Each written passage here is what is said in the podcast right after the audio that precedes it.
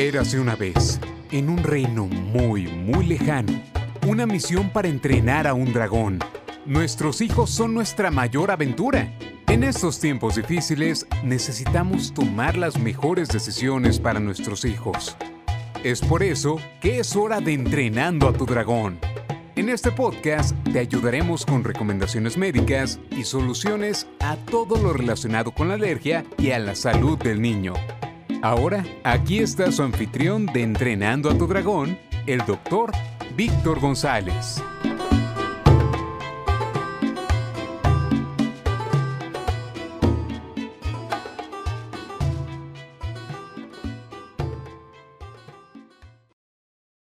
Hola, ¿qué tal? ¿Cómo están? Me da muchísimo gusto volverlos a saludar el día de hoy. Bienvenidos a este espacio que se llama Entrenando a tu Dragón. Este es el tercer episodio de la tercera temporada de estos casi dos años que llevamos justamente realizando o retomando este podcast. Yo soy el doctor Víctor González Uribe y desde Alergia MX aquí en la Ciudad de México los saludo y les doy la más cordial bienvenida a este espacio. Muchas gracias por los comentarios de aquellos que nos escuchan desde otras latitudes, como diría mi querido JP, que por cierto sigue del otro lado del transatlántico. No lo podrán escuchar, pero aquí está con nosotros. Y eh, por, sobre todo por los comentarios, nunca imaginamos que pues en Argentina, Chile, este, donde fue Guyana Francesa, ¿no? El otro día nos mandaron un mensaje, este, y algunos otros espacios, este, que parecieran muy distantes, pero bueno, nos están manteniendo cerca, aún estando muy lejos. El día de hoy vamos a tener un, un programa bastante interesante y yo diría bastante actual, ¿no? Ante una problemática que la pandemia, bueno, desde antes de la pandemia, pero la pandemia creo que empezó a ser un poquito más evidente y la empezamos a ver obviamente con muchísimo más detenimiento. Y es el hecho de el tabaquismo y los cigarrillos electrónicos en, en, en, los adolescentes, ¿no? Entonces, por eso el día de hoy en nuestro programa se llama Los cigarrillos electrónicos y los muchos daños que causa el vapeo en esta tercera temporada. Eh, Desafortunadamente nuestros invitados no pudieron acompañarnos, ¿no? Debido a que ahorita están con una situación complicada. Pero agradezco muchísimo a Edith y Carlos, ¿no? Que nos mandaron justamente toda esa información importantísima y que el día de hoy vamos a compartir el día de hoy. De hecho, tú dirías, bueno, ¿por qué un alergólogo y monólogo clínico pues tiene que estar hablando de esto? La verdad es que sí lo vemos y lo vemos más frecuente de lo que creemos, ¿no? De hecho, muchos pacientes que tienen asma se exacerban justamente a través de la adquisición o el mantenimiento de este vicio o hábito, realmente tendría que ser vicio, y pues no es para menos, ¿no? O sea, si bien es cierto, el confinamiento y obviamente el hecho de tener a los adolescentes relativamente encerrados en la casa, provocó y que viéramos una disminución de la frecuencia con lo cual los pacientes este, fumaban o de una otra forma vapeaban, pues si analizamos la población que está fumando, que está vapeando el día de hoy en México, pues es importantísimo. En Estados Unidos la mención arriba del 10%, que es un chorro de personas, ¿no? Pero si viéramos el, porcentaje, más o menos el 5% de los adolescentes menores de 16 años eh, pues están fumando o vapeando y más o menos si lo pusiéramos en números de México, pues es alrededor de 4 a 5 millones de de adolescentes, que es un chorro, es un chorro. Y de hecho es un vicio, cuando hablamos de cigarrillos, pues es un tanto caro, ¿no? Para la mayor parte de la población. De hecho, si a veces a los adultos les duele el codo estar pagando esto, pues eso habla también de que las cosas, los productos que están fumando, no están siendo, incluso con las reguladoras, eh, regulaciones necesarias, e incluso están utilizando muchas marcas piratas, o de plano se están yendo a situaciones relativamente más baratas como es el vapear, ¿no? Y el día de hoy vamos a hablar de ello. Entonces, eh, pues como se pueden dar cuenta, es un tema bastante interesante, bastante actual, y bueno, sin más preámbulos, vámonos a la primera sección. Jepi, mándamela. La Santa Unción.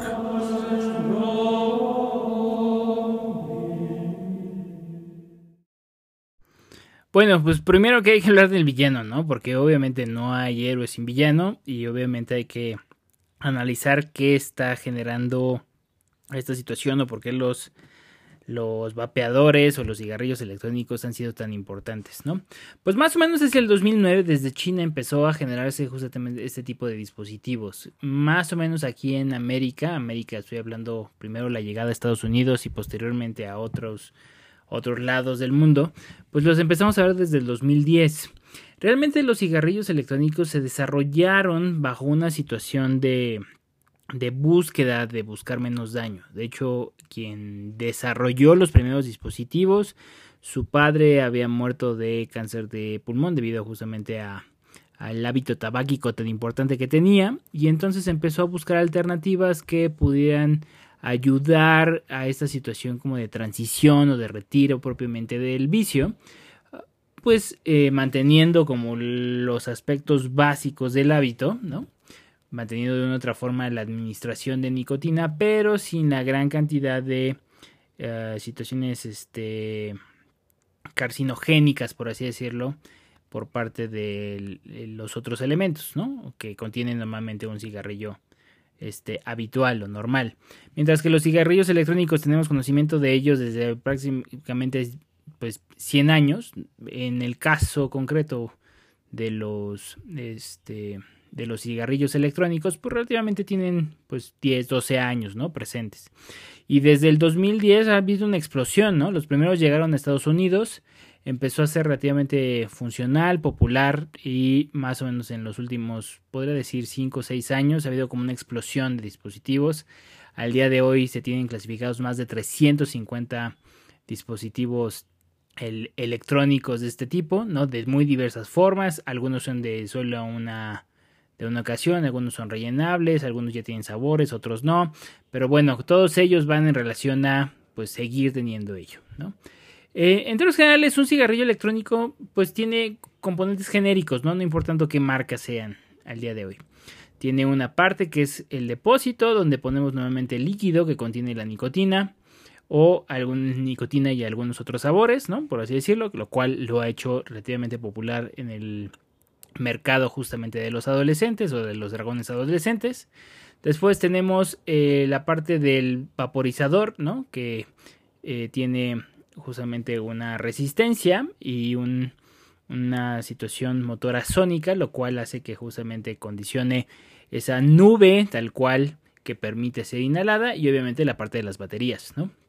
En términos generales hay algunos que tienen un poquito más, algunos poquitos menos, pero estos tres elementos son digamos, por así decirlo, una constante. No importando qué marca sea, todos tienen exactamente los mismos, los mismos componentes.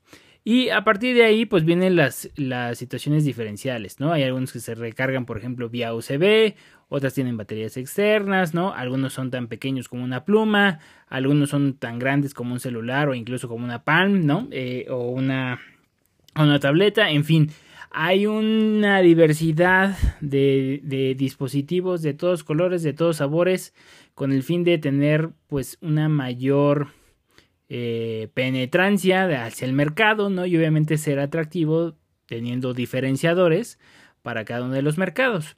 Concretamente hablando de México, el mercado de los vapeadores en adultos casi no ha jalado. De hecho, casi no hay tan buena aceptación. ¿Por qué? Porque normalmente el adulto, el adulto que está en actividad económicamente activa, pues normalmente si va a consumir el cigarrillo, lo va a consumir el cigarrillo per se, ¿no? O algunas versiones un poquito más, más este, baratas de esto. Pero donde ha tenido un impacto y un impacto muy importante es en, los, en el grupo de los adolescentes, ¿no? ¿Por qué? Porque estos sabores, ¿no? El hecho de que decir o vender, bueno, yo te doy nicotina, pero no tienes toda esta situación carcinogénica y demás, pues obviamente ha hecho, ¿no? Que sea relativamente atractivo, ¿no? No deja este sabor a lo mejor tan importante o este olor tan penetrante que tiene el cigarrillo y entonces pues obviamente ha condicionado una serie de ventajas cuando uno trata de ocultarse frente a los padres el hecho de que yo estoy vapeando por obvias razones, ¿no? Entonces el mercado lo ha hecho muy bien y ha venido a traer soluciones justamente al respecto. Ahora, hay que recordar que este tipo de dispositivos están hechos justamente para causar adicción, ¿no? Y a diferencia de lo que pasa con un cigarrillo convencional, los cigarrillos electrónicos lo que tratan de es, eh, mediante algunas modificaciones en la entrega de los componentes, pues obviamente el que consume sea mayoritario. ¿Por qué? Porque no tiene todas las sustancias, vamos a ponerle así, adictivas, ¿no? Que encontraríamos en un este, cigarrillo convencional. Y obviamente uno de ellos es principalmente la nicotina. Eh, en términos generales, eh, los cigarrillos electrónicos no dejan de ser, si los analizamos fríamente, menos dañinos que lo que podría ser un cigarrillo convencional. ¿Por qué? Por varias razones. Señalo cada uno de ellos. Primero, es la entrega de nicotina, que obviamente es muy importante. El depósito que tienen estos cigarrillos electrónicos, pues obviamente puede variar de tamaño dependiendo de la marca que nosotros estemos refiriendo, ¿no? Y obviamente al tener más o menos este volumen, por ponerlo así, pues eso va a provocar que la cantidad de nicotina que nos va a dar cuando demos el golpe, pues pueda ser mayor o menor, obviamente dependiendo de muchos otros variables. El primero de ellos es la concentración de nicotina que tiene la solución. Hay muchas marcas y cada una de ellas tiene variaciones distintas. Eh, todavía no está muy bien regulado cuál es la situación permisible, a diferencia de Estados Unidos, pero fuera de esas regulaciones, no hay, no las hay. Entonces, imagínense el gran problema que existe el día de hoy, ¿no? Al no tener uniformidad y decirle, bueno, tú te puedes mover de aquí a acá. Entonces hay algunos que tienen depósitos más grandes, otros que tienen depósitos menos grandes y obviamente eso varía la cantidad de golpes que puede dar pues un cigarrillo electrónico versus a los más o menos el número de golpes que sabemos que tiene un cigarrillo habitual o convencional, ¿no? Entonces es un primer escenario. La otra situación es, pues hay que recordar que el hecho de que poder vapear por el mecanismo que tiene el cigarrillo electrónico es que tiene una resistencia hecha de metal que está rodeado de una solución que tiene nicotina y algunos otros componentes. Entonces hay una entrega de varios componentes químicos que se desprenden cuando esa resistencia o ese metal se calienta y que es activado justamente cuando el joven porque estamos entrando ahorita en adolescentes, inhala. Situación que esto no ocurre normalmente en un cigarrillo convencional. ¿Por qué? Porque los cigarrillos convencionales no tienen metal. Entonces hay una situación muy diferenciada aquí que no encontraríamos en el hábito tabáquico común y corriente. Y la otra es, pues si analizamos un poquito fuera del contexto más allá del vapeo, pues es la situación que tiene alrededor el cigarrillo electrónico. El cigarrillo electrónico, si lo analizamos de las muy diversas formas, marcas, tamaños, olores, sabores que tiene, pues es un dispositivo que puede ser fácilmente personalizable. Y si tenemos a alguien, en este caso un dragón joven o una dragona joven, que normalmente no tienen mucha prudencia, la solución puede, le podemos echar la cantidad de cosas que nosotros queramos.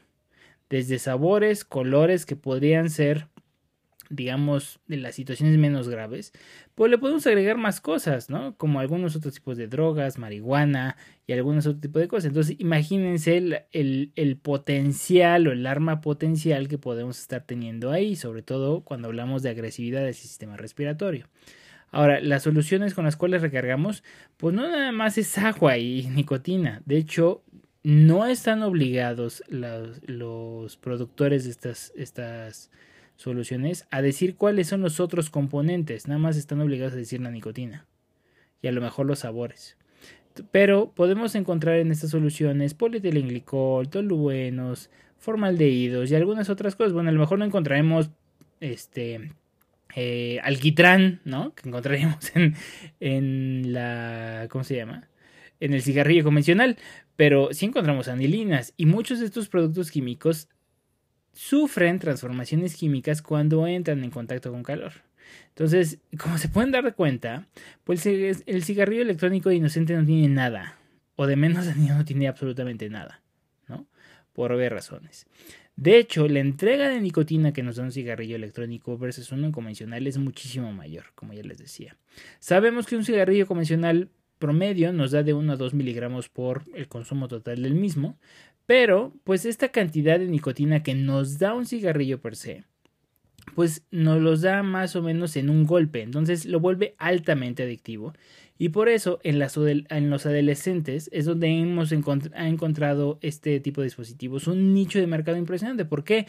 Porque lo vuelve mucho más adictivo a lo mejor de lo que per se el cigarrillo convencional podría llegar a tener sabiendo que pues esta sustancia tiene pues un efecto cardiovascular muy importante y entre algunas otras situaciones eh, pues un efecto también en el sistema nervioso central y algunos otros efectos deleterios. Entonces eh, el hecho de cómo está conformado o está estructurado el mismo, pues nos lleva a ver normalmente que hay efectos deleterios edades muchísimo más tempranas o en, etapas de tiempo muchísimo menor a lo que vemos normalmente con cigarrillos convencionales.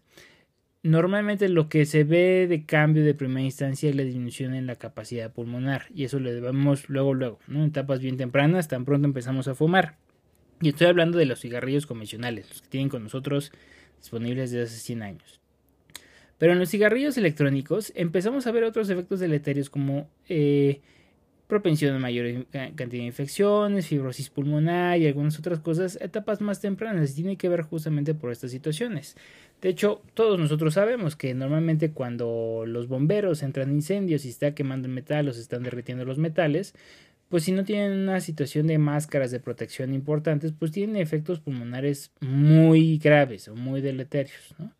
Pues esto mismo pasa justamente con los cigarrillos electrónicos, que normalmente no vemos en los cigarros normales. Entonces, incluso esto ha provocado que justamente antes de los últimos cinco años, pues todo el mundo los voltea a ver para decir, oigan, pues es que no son tan inocuos como estaban diciendo, ¿no? estas industrias tabacaleras que están detrás de la producción de muchos de estos dispositivos, que nos los vendían como inocentes y nada más es ayudarte a que no fumes y no te dé cáncer, pues la realidad es que no está siendo tan así, ¿no? Imagínense la gran responsabilidad que tenemos de dar todas este tipo de informaciones o responsabilidades o situaciones de explicación a nuestros hijos para que de esta manera pues cuando lo tengan enfrente sepan rechazar o decir por qué sí o por qué no quiero, ¿no? Porque incluso esto los va a afectar mucho más rápido de lo que veíamos con otros tipos de cigarrillos. Y creo que otro punto importante a señalar es, eh, antes de que cerremos esta sección JP, yo creo que es comentar acerca de la nicotina. ¿Qué es la nicotina? Bueno, la nicotina no es más que una sustancia altamente eh, adictiva, muy, muy, muy altamente adictiva, que es derivada de la planta del tabaco, que tiene muchos efectos a nivel cardiovascular, a nivel neurológico, ¿no? Este, a nivel este, bronquial. Me voy a centrar en estos tres porque obviamente son nuestros órganos de choque y es donde normalmente vemos etapas o estos efectos eh, primarios eh, muy evidentes, pero la verdad es que tiene efectos en muy diversos este, aspectos o sistemas. El primero es en cuanto al sistema nervioso central, ¿no? Y ahí hablamos concretamente de la azotea, el cerebro. Cuando la nicotina entra, bueno, entra bien inhalada, rápidamente se absorbe a través del epitelio respiratorio, es decir, de las células que recubren el sistema respiratorio y viaja rápidamente a sangre. Y entonces lo captan algunos receptores claves que se encuentran en el cerebro, en nuestro sistema nervioso central, lo cual causa un efecto estimulante en un principio y después es ansiolítico, ¿no? O sea, calma, relaja y para quien ha fumado creo que pues en términos generales lo, ha vivido, sabe muy bien de lo que estamos hablando, ¿no? Pero particularmente en un cerebro en desarrollo, como es el del puber o el del adolescente, eh, tiene una potencial afinidad a una zona del cerebro que se llama núcleo accumbens, que es donde hay esta situación o estas respuestas de recompensa. Entonces empieza a modificar el comportamiento de los neurotransmisores y a partir de ahí pues obviamente lo vuelve mucho más adictivo y por eso vemos normalmente un índice de adicción mucho más importante de cualquier sustancia potencialmente adictiva que tenga receptores o afinidad justamente a este nivel con un consumo muchísimo mayor, ¿no? Por obvias razones.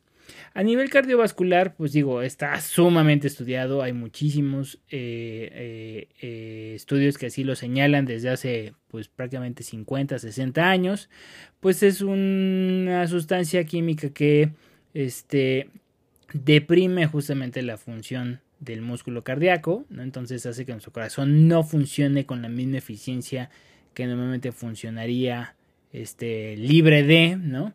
También eh, causa una eh, o precipita de manera más rápida algo que se llama aterosclerosis, que es el depósito justamente de grasa en la pared de los vasos sanguíneos, lo cual obviamente favorece que se formen trombos o coágulos de manera más sencilla este, por obvias razones. A nivel del epitelio respiratorio o, y o el sistema respiratorio lo podemos dividir, pues yo les diría en dos grandes grupos, ¿no? Y ahí es donde yo tengo o veo muchas veces esto. De hecho, yo me di cuenta cuando los ven en consulta me, les pregunto, ¿están mapeando? No, no, que va, ¿no? Pues una es, hay un depósito, ¿no? Eh, a nivel de las cuerdas vocales, entonces el tono de voz cambia. Y eso es algo muy importante. Por ejemplo, para quien este, ha seguido, por ejemplo, la carrera de Alejandra Guzmán, pues, ¿por qué tiene esta voz ronca y se ha ido enroqueciendo cada vez más? Pues es justamente por el depósito de la nicotina que se ha estado dando a nivel de las cuerdas vocales, ¿no? Entonces ahí eh, vemos un efecto muy importante. ¿Qué otra cosa? A nivel del de tracto respiratorio inferior es una sustancia que potencialmente por ella causa broncoconstricción, es decir, los bronquios se cierran, ¿no? Y causa tos y también de igual forma por tener receptores nicotínicos, que son estos donde se pega la sustancia, puede que se provoque mayoritariamente una mayor producción de moco o de flema, ¿no? Lo cual hace esa tos tan persistente, tan pertinaz del fumador, bueno, pues tiene que ver justamente con ese tipo de sustancias, pero pues hay infinidad, ¿no? De efectos que vemos al corto y a mediano plazo, a nivel genital, a nivel gastrointestinal, etcétera, etcétera, etcétera, etcétera, etcétera. Me regreso un poquito al sistema nervioso central. ¿Por qué? Porque una de las cosas que se ve más en adolescentes son alteraciones en el comportamiento. Entonces hay ansiedad, hay, hay agresividad, sobre todo cuando la nicotina no está llegando, ¿no? Y pues como ya lo habíamos dicho, ¿no? Normalmente en una vapeada completa de un cigarrillo electrónico, pues ahí normalmente va de una cajetilla este, o de media a una cajetilla por vapeo. Entonces es una cantidad muchísimo mayor a la que normalmente recibiríamos por cigarrillos convencionales o habituales. ¿Qué otra cosa vemos de manera muy importante? Pues es que es eh, al tener la modificación en el núcleo de recompensa o en esta zona del cerebro que eh, regula la recompensa o la saciedad, pues son niños o adolescentes que más fácilmente tienen susceptibilidad a buscar otro tipo de drogas legales o no legales. Y esto hay un estudio muy interesante en Estados Unidos, otro en Canadá y otro en la Gran Bretaña, donde se vio esta asociación y es impresionante, ¿no? La, la facilidad o las situaciones de riesgo conductual que esto favorece justamente por las modificaciones que causa a nivel de neurotransmisión de neurotransmisores justamente a este nivel. Entonces, pues volvemos a lo mismo, ¿no? No son inocentes, no son situaciones que nosotros debamos de dejar de lado y por obvias razones hay que estar muy atentos de esto porque pues no es más que con educación y antecediéndonos a que llegue el momento que nosotros podemos hacer eh, modificaciones o incidir positivamente para que no se vean susceptibles a caer en este tipo de dispositivos que aparenten ser menos graves, pero la verdad es que son gravísimos. JP, mándame a la siguiente sección. Cuidado, pon atención a lo que haces. No querrás en cualquier momento despertar al dragón. Inicio en esta sección eh, hablando de Despertando el Dragón y para los que nos escuchan por primera vez, recordar que en Despertando el Dragón es donde hablamos de todas las cosas que pueden suceder mal cuando hablamos de un tema deleterio de la salud. Es que eh, es motivo de intoxicación. ¿A qué voy con ello? Ya sea que los padres estén utilizando cigarrillos electrónicos o eh, que el hermano está con un cigarrillo electrónico y tiene la solución esta nicotinada con sabores y demás en alguna otra parte, un riesgo potencial son los niños chiquitos. ¿Por qué? Porque es una solución que normalmente huele bien, tiene colores llamativos, ¿no? Le destapan el bote, mmm, mira, huele bien, ¿qué pasa? Pues lo quiero probar, ¿no? Y el problema es que ya lo hemos hablado un poquito en la sección anterior, es una solución altamente concentrada de nicotina. La dosis tóxica, eh, y ahorita me estoy acordando, este, JP por cierto ya confirmó Vanessa. Ok, perdón, es que estamos hablando de justamente eh, invitados que vamos a tener próximamente. Pero bueno, no nos desviamos del tema. El, es más o menos de 10 a 15 miligramos. O sea, realmente es poco. No, no necesita tomar gran cosa. Normalmente una solución tiene, este, para alcanzar esa dosis, pues el chamaco tiene que estar tomando de 10 a 15 mililitros más o menos. Que pues implica unos dos o tres tragos. De hecho, en Estados Unidos ha habido muchísimos casos reportados de intoxicación justamente por estas soluciones. Entonces, obviamente, lo que recomendamos es que no llegue por obvias razones, pero sobre todo cuando hay niños chiquitos, incluso hay efectos colaterales, ¿no? O daños colaterales, como estamos platicando ahorita con los niños más pequeños, sobre todo cuando este está relativamente a alturas cercanas de aquellos que están explorando y que digan, ah, mira, ¿qué es esto? No sé, mira, no tiene muchas etiquetas, no dice nada, va para adentro y ¡boom! ¿No? Y puede llegar a, concentraciones mortales, ¿no? Como les decía, o sea, tenemos 15 miligramos, no, no damos gran cosa. Entonces, por obvias razones, ¿no? Por obvias razones, es, es menester a toda costa eh, el hecho de evitar esta situación. ¿Por qué? Porque pues este paciente va a tener los mismos efectos cuando lo ingiere de lo que veríamos justamente si estuviera vapeando, ¿no? Pues presión alta, taquicardia, este menor efectividad del latido cardíaco, ¿no? Broncoconstricción, crisis asmática, ronquera y entre muchas otras cosas. Ahora, eh, yéndome un poquito ligado a este tema, pues hablábamos un poquito de las modificaciones que tiene a nivel de los neurotransmisores que ocurren en el sistema nervioso central. Recordar que los neurotransmisores son estas sustancias químicas que le ayudan a comunicarse las neuronas o las células del cerebro de una u otra, ¿no? Particularmente la nicotina eh, tiene una principal afinidad justamente a acetilcolina. Acetilcolina es un neurotransmisor que está ligada con situaciones de me siento bien, con energía, me concentro y demás. Entonces, ¿qué pasa con estos adolescentes? Pues es, empiezo a fumar o empiezo a vapear, propiamente dicho, y empiezo a recibir una gran cantidad de acetilcolina, ¿no? Porque justamente hace o, o provoca o más bien no provoca, asemeja la función que tiene acetilcolina. Entonces, los pacientes dicen, ah, me siento todo bien, estoy vapeado, me siento más concentrado, ¿no? Estoy, este, más enfocado, mira, estoy funcionando muchísimo mejor en la escuela y demás, ¿no? Pero el problema es que como la nicotina asemeja la acetilcolina, o compite con ella, pues ¿qué provoca? Pues obviamente que el sistema nervioso central, es decir, las neuronas nuestras neuronas empiecen a producir cada vez menos acetilcolina. Y entonces cuando los pacientes dejan de fumar o dejan de vapear, propiamente dicho, ¿qué pasa? Pues obviamente se sienten todos bajoneados y dicen, ah, no, no, no, a ver, necesito volver a a vapear y entonces para que se dé este efecto digamos un tanto compensatorio que me está dando la nicotina y de esta manera yo me mantenga funcional. De hecho es parte donde se da el establecimiento de la adicción y de igual forma asemeja mucho a dopamina. Dopamina es un neurotransmisor totalmente ligado con situaciones este, de comportamiento, de euforia, de recompensa, ¿no? Entonces, pues estoy recibiendo una doble vía, ¿no? De la droga y a partir de ahí establezco justamente el hecho de recibir estas, estas respuestas que me conllevan naturalmente a esos neurotransmisores y que me están dando la administración externa, valga la redundancia, de nicotina por ver razones. Y de hecho, pues cuando lo dejo de recibir me siento del carajo, ¿no? Por, por como ustedes sabrán de entender. Y pues es lo que los lleva de manera muy difícil a poder dejar este tipo de vicio. ¿Por qué? Porque de una otra forma yo necesito, porque no, no se va a arrancar otra vez mis neuronas luego, luego a llevar los niveles de normales de neurotransmisores que tenía previamente. Lo cual me complica muchísimo el cuadro y es lo que finalmente termina por establecer de manera definitiva la adicción.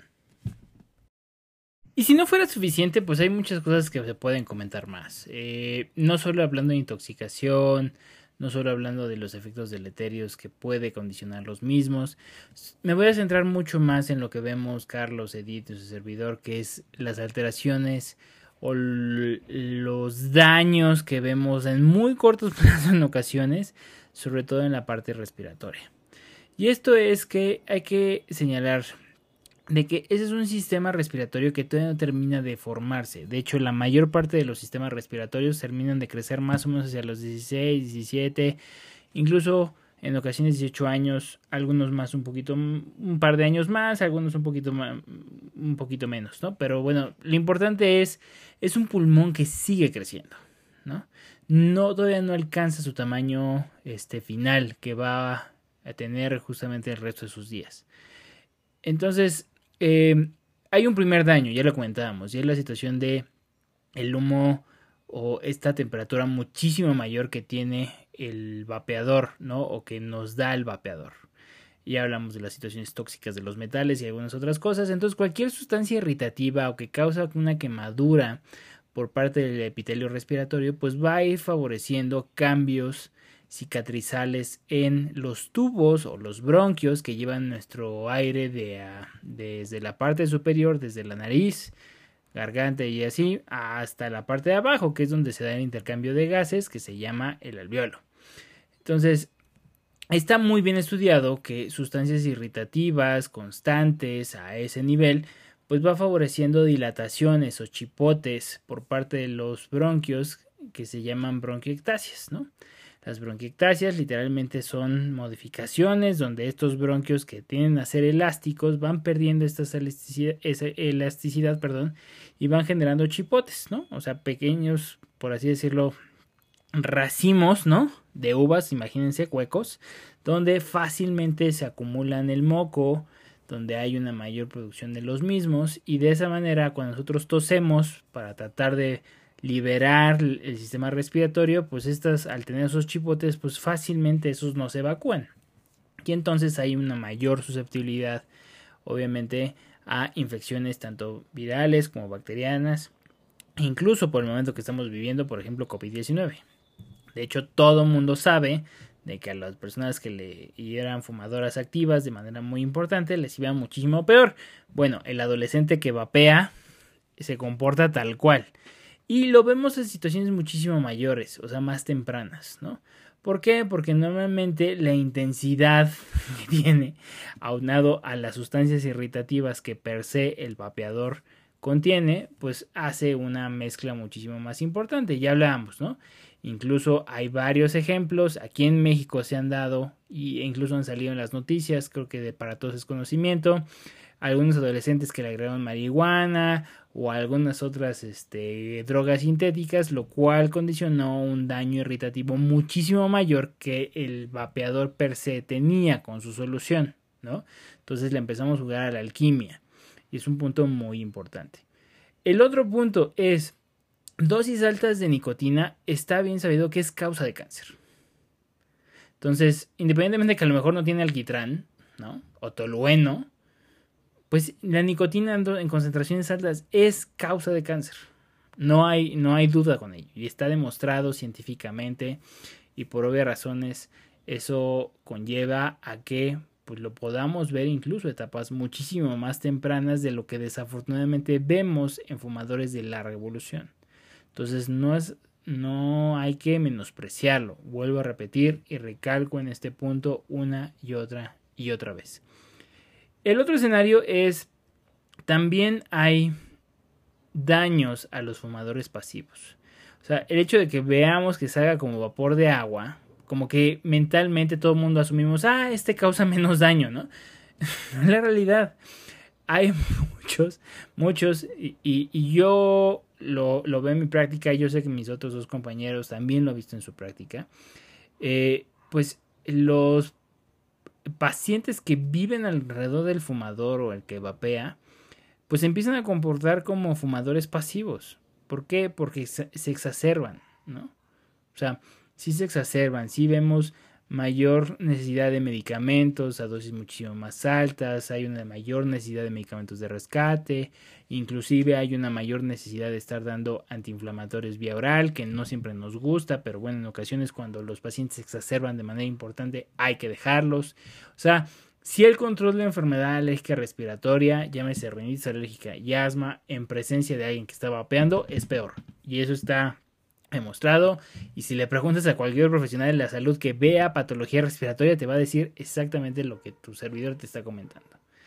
Entonces, em, toca hacer muchas políticas muy importantes, ¿no? Para incidir de manera positiva en evitar a todos ellos. Y de esta manera, pues no veamos estos escenarios funestos que estamos platicando.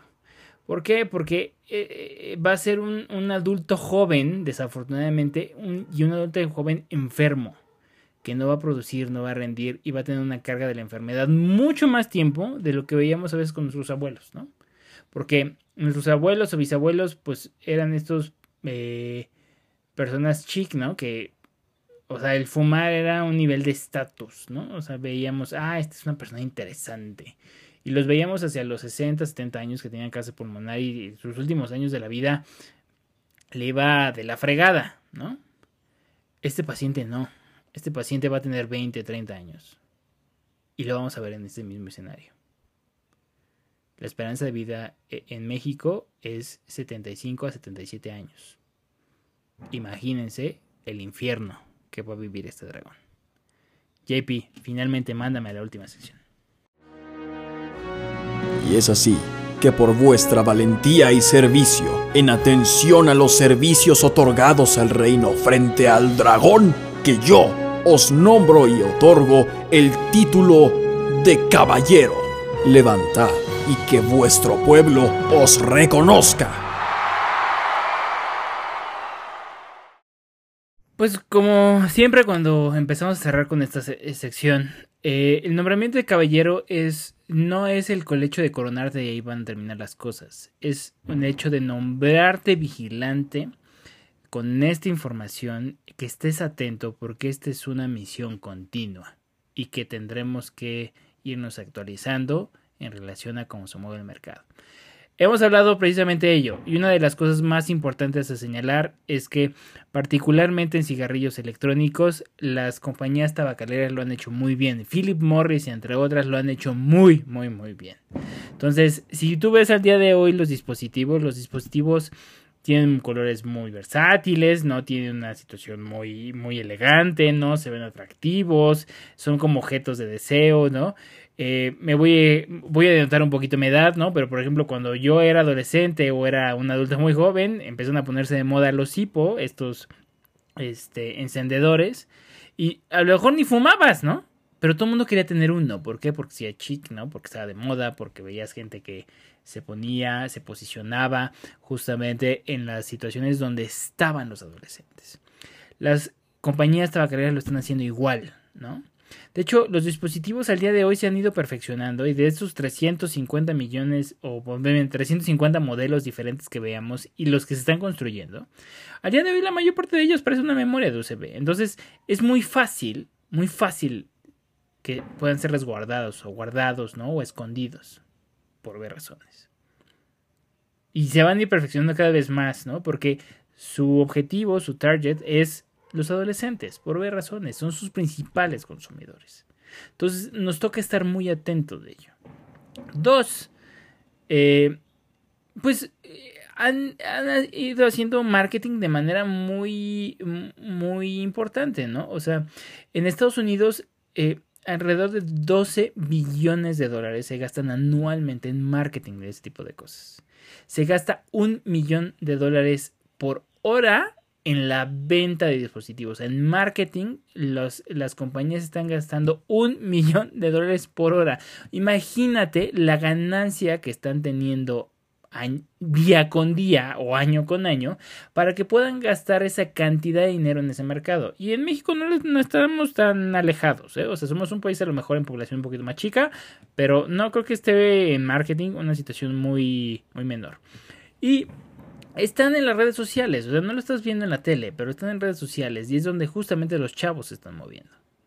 Entonces, están utilizando influencers, ¿no? Este, este, de hecho, si tú empiezas a buscar, automáticamente te van a llegar estas, este, estos anuncios en Instagram, en Facebook, en, en, en TikTok, ¿no? Donde, pues, obviamente hay un nicho de mercado de adolescentes muy importantes y, pues, Incluso también en la parte del marketing, o sea, las compañías, vuelvo a repetir, han hecho su trabajo y lo han hecho muy bien, ¿no? Entonces ahora también en sabores, por ejemplo, como fresa lima, incluso yo he visto sabores de rons, ¿no? Como los, los dulces, ¿no? O sea, hay uno de cheesecake. Entonces, al ver toda esta serie de, de sabores diferentes, que dices, oye, pues esto me lo como, ¿no? Y obviamente se asume o hacia el adolescente llega el mensaje donde este tipo de soluciones no están generando ningún problema. ¿Por qué? Porque me lo como, es inocente. O sea, como una cosa que sabe a cheesecake, ¿no?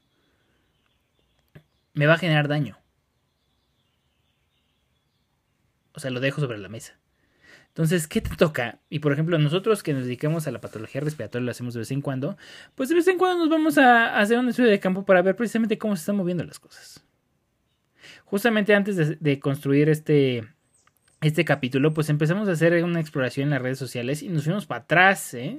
para atrás, porque incluso al día de hoy es pídelo de donde estés, nosotros estamos en Estados Unidos, estamos en Canadá, estamos en China y nosotros te lo mandamos. No te preocupes por el envío, el envío nosotros lo pagamos, tú nada más compra tu dispositivo y hasta te lo pueden personalizar con unas letras así que apenas se ven para que digas es tuyo. Entonces, imagínense si no está haciendo un ejercicio de marketing exitosísimo para los adolescentes, pues por obvias razones, ¿no? Nos toca estar muy atentos de ello.